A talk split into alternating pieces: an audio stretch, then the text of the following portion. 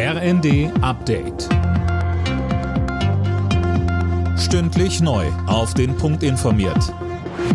Ich bin André Glatzel. Guten Abend.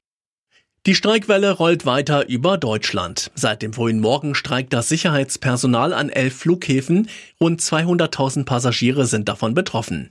Für morgen sind dann Warnstreiks im öffentlichen Nahverkehr angekündigt. Montag war der GDL-Streik bei der Bahn zu Ende gegangen.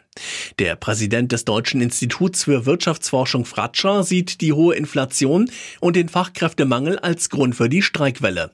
Er sagte bei NTV, wir sehen jetzt gerade wirklich einen Umschwung weg von einem Arbeitgebermarkt hin zu einem Arbeitnehmermarkt. Also es gibt eine Machtverschiebung und das werden wir uns nicht nur jetzt in den kommenden Wochen, sondern wahrscheinlich auch in den kommenden Jahren vermehrt auf Streiks einstellen müssen.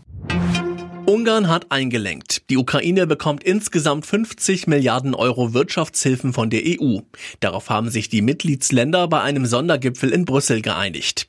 Der ungarische Regierungschef Orban hatte das Hilfspaket zunächst blockiert.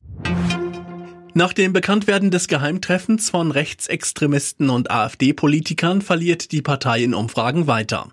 Im aktuellen ARD-Deutschland-Trend landet die AfD bei 19 Prozent.